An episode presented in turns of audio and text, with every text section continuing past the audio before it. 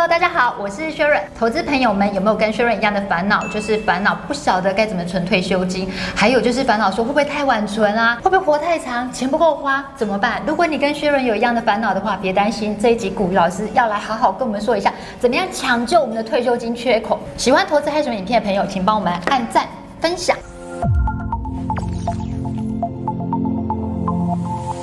Hello，大家好，我是 Sharon。嗨，我是古雨老师。老师，我最近好烦恼哦。啊，干嘛？有什么好烦恼的？老师，你知道现在银行一年的定存啊，也不过才零点八趴。假设我有五千万，我存在银行里面一年也不过四十万。问题是我根本就没有五千万可以存。我一年能够在呃投资四趴的那个有年报酬的投资工具好了，我一千五百万，我一年就有六十万，一个月就等于五万块。五万块再加上劳保年金的话，哇，那也够用了。真的有四趴报酬率这种东西吗？有啊，在投资市场里面的话呢，很多不同类型的一个投资商品哦，那它会带来的整个报酬率的效果是不太一样的哦。那其实呢，在台股市场里面的话呢，大部分的焦点都是放在呃报酬率的部分。好，那事实上呢，还有另外一个族群呢，它的焦点的话呢，是在配息率的部分。哦，那如果是以配息率的部分的话呢，这张表呢就是专为退休族设计的。哦，可是我还没到退休啊。哎，我看这张表会不会太早了？当然不会啊，快要遇到退休的时候，甚至在更早之前，你就要先了解。哦，如果你需要，你的工具在什么地方？哦，所以我们来看一下哈。首先呢，前面最基本的定存嘛。哦，那事实上你看哦，不同的一个存款的类型啊，它给出来的整个利率的表现是完全都不一样。大概除了外币定存，你有机会值利率可以超过一个 percent 以上。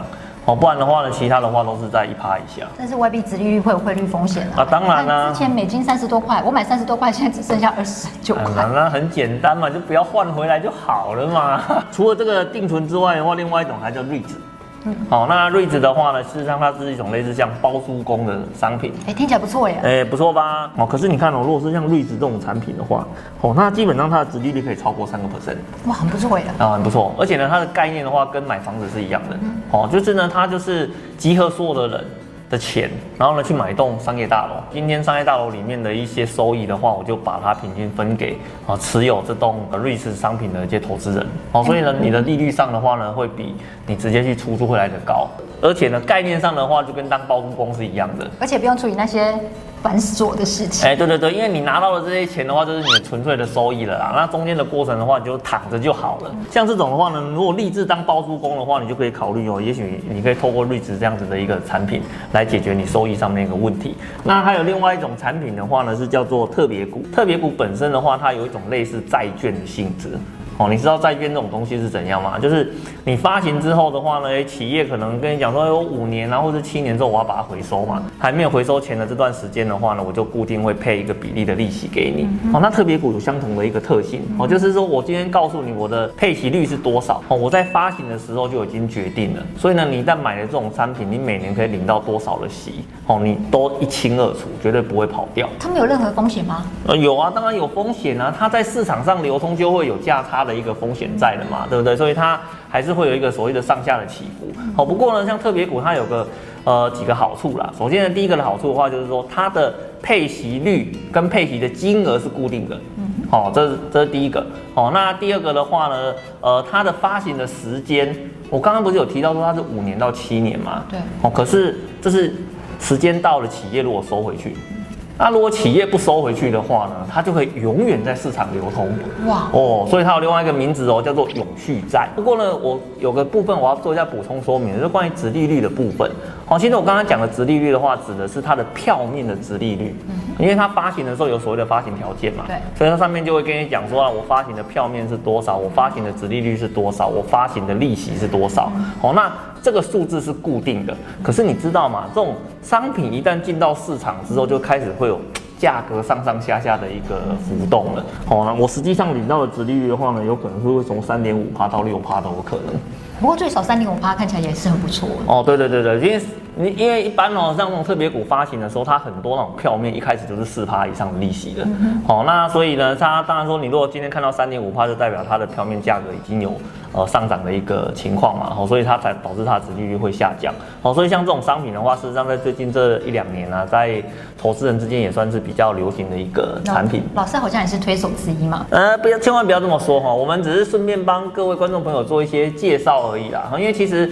呃，像特别股这种东西，它比较偏向是退休型的一个商品呐。哦，那像这种商品在国外是非常主流的一种退休规划的一个产品，所以呢，我们希望说，我们可以在这个推广的过程中，让更多的投资朋友去了解到，如果他今天面临到退休的时候，他有哪一些的商品是可以来做一个运用的。好，那除此之外，还有另外一种。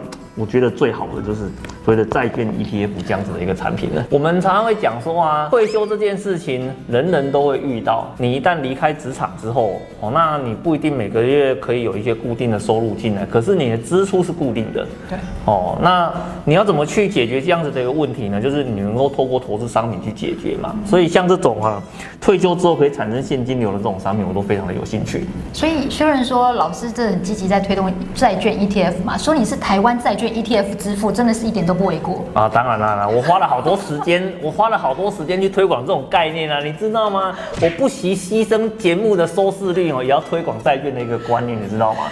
对，所以请投资朋友们一定要帮我们按赞、分享，还有订阅跟开启小铃铛，因为老师真的是在做公益的，在推广债券 ETF。我每次跟哦，我上其他节目啊，谈到债券这两个字啊，只能以票房毒药来形容啊，好不好？真的，我真的没有骗你，因为那个点击率看起来非常的明显。可是哈，我要跟你们讲的是说，就算是票房毒药，我们还是坚持呢，要告诉投资朋友，有这样子的一个工具可以做使用。也许你现在用不到。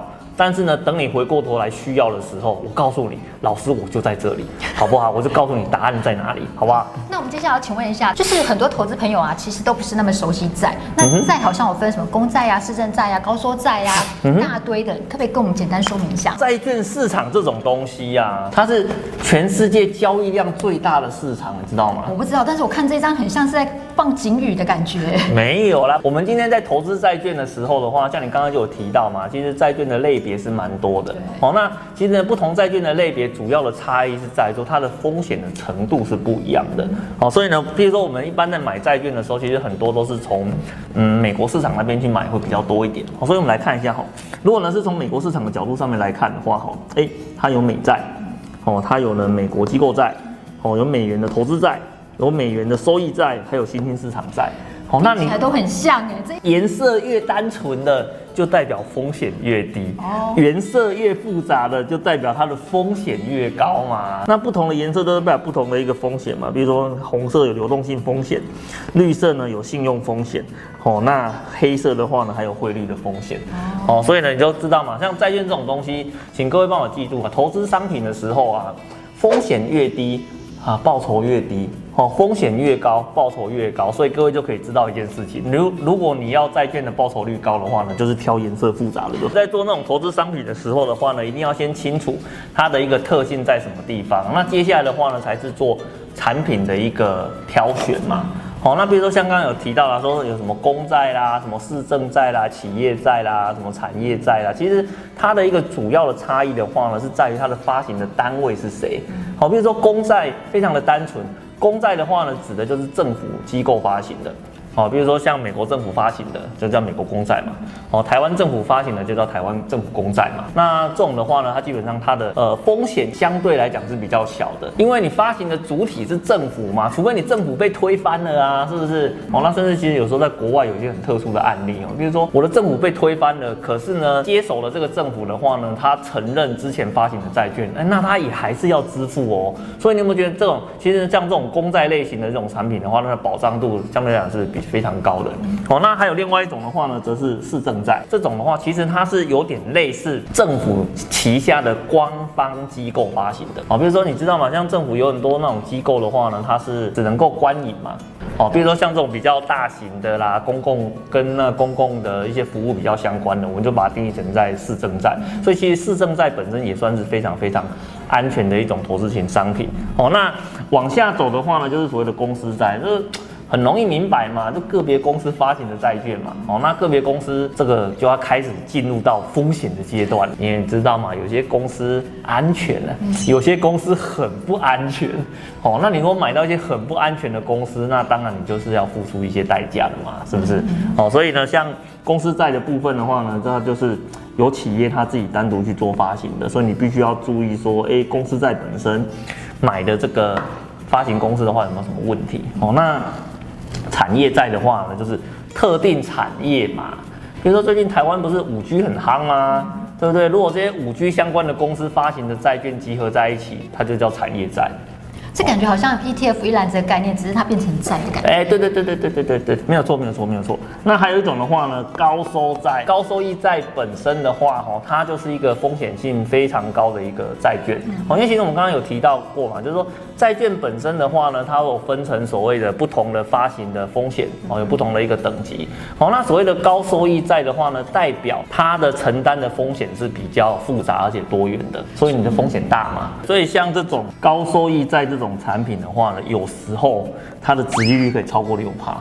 吓死了！那可是还是要提醒一下投资朋友们，嗯，要拿到六趴的利润的话，表示说你要冒的风险是相对高很多的。对，而且高收益债它有一个特点啊，哈，就是说呢，它的风险的程度大概跟股票是差不多的。这么刺激啊！对，跟股票差不多的。呃，当然说这个部分的话，就跟它扛的一个风险的呃复杂度有关了，因为它可能同时有很多不同面向的风险包含在里面嘛。所以其实投资商品，它你说它很复杂也可以很复杂，说它很简单也可以很简单，哦，但是基本的原则。都是一样的，高报酬高风险，低报酬低风险，这个原则上基本上是不会变的。嗯，老师，其实很多投资朋友们哦，他们对债都有点迷失，就觉得说债好像买着放着，时间到就一定会赚。